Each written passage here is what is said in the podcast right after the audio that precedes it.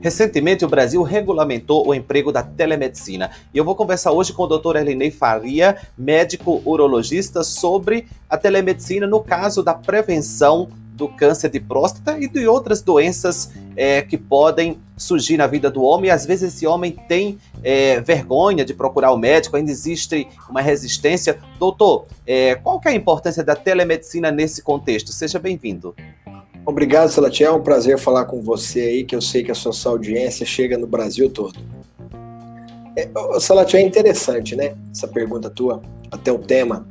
A telemedicina sempre existiu, né? Se antigamente, quando não tinha internet, o paciente ligava para o médico para pedir uma dúvida da receita ou pedir um, uma dúvida de algum sintoma que ele ficou uh, depois da consulta, isso era telemedicina. Depois veio o WhatsApp, o Facebook, isso tem um canal de comunicação do paciente com o médico. Isso sempre, isso é telemedicina, né? Às vezes o paciente bate uma foto no WhatsApp, manda para você alguma, algum, alguma dúvida que ele tem, algum remédio que ele viu, um print da internet, tudo isso é telemedicina. Então veio a pandemia, o que aconteceu foi a regulamentação disso, que eu acho que é muito produtivo, né? É, eu acho que isso aí foi uma ferramenta que vai ajudar e vai fazer com que é, a, a, a medicina às vezes chegue em locais e, e às vezes um, um, profissional pode falar com outro profissional ou com o paciente em, em áreas remotas. Isso veio para ficar, Salatiel.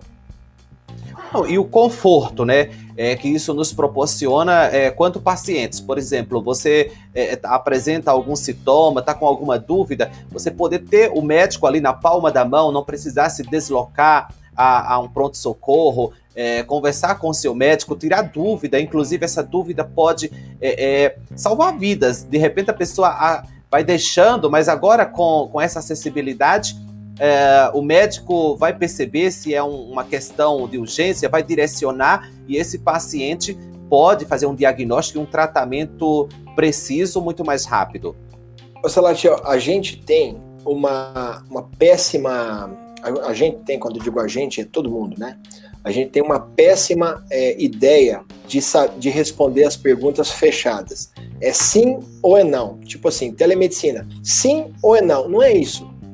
Para quais casos a telemedicina poderia ser interessante? Então, por exemplo, naqueles casos que for só uma orientação, uma luz, é, um conforto, uma palavra amiga, que o exame físico não seja tão importante, a telemedicina é uma boa ferramenta.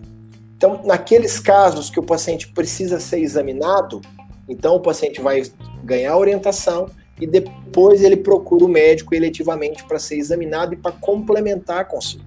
Então, telemedicina tem graus. Então, a resposta não é sim ou não. É assim, qual grau? Então, às vezes é uma dúvida no WhatsApp que já resolve, às vezes é uma palavra de conforto, às vezes é uma avaliação do caso, por exemplo, Salatiel, eu, eu recebo, é, eu atendo por, por videoconferência pacientes do Brasil todo, do Nordeste, Manaus, é, todos os lugares do Brasil. Mas o que acontece? Às vezes eu dou só uma segunda opinião e valido a conduta do colega, que é ótimo. O paciente se sente mais seguro, ouve uma palavra, ou às vezes eu faço é, é, telemedicina, Salatiel, com o próprio é, médico. Às vezes eu, é o paciente junto com o médico dele junto comigo. E muitas vezes eu, a gente faz uma conversa a três pessoas que o paciente sai feliz, sai esclarecido. Às vezes não. Às vezes tem aquele caso também que o paciente quer consultar comigo, quer operar comigo. Aí o que, que eu faço? Eu faço a telemedicina, converso com o paciente, recebo todos os, os, os exames por e-mail, estudo o caso. Olha, às vezes eu abro o exame de imagem no meu computador, vejo, estudo, converso com o paciente e depois, quando o paciente vem, ele vem até mim, faz o exame físico, termina a consulta e depois faz a cirurgia. Então, são, você está vendo que são graus, Salatiel? Não é, não, a resposta não é sim ou não, e sim você saber escalar e graduar a importância da telemedicina.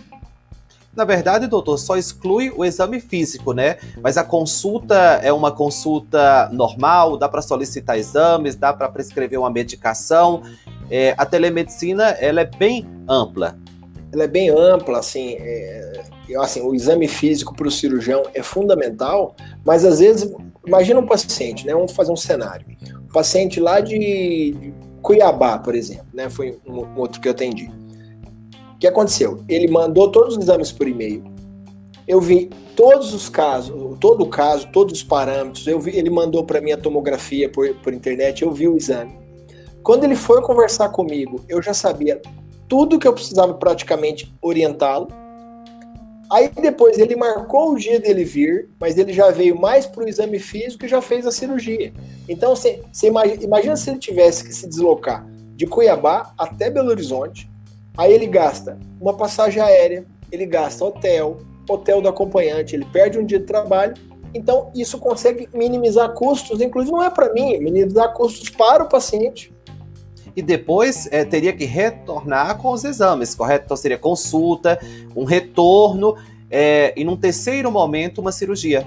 Exatamente. Por exemplo, depois da cirurgia, é, por exemplo, de próstata, o, o, controle é basicamente com PSA, né? Que é o, que é o exame você imagina só, se o paciente está muito bem, às vezes ele chega na consulta médica, mostra o PSA, a consulta dura 20, 30 minutos, foi só um bate-papo, ele poderia ter feito a distância. Você está vendo que são graus? Claro.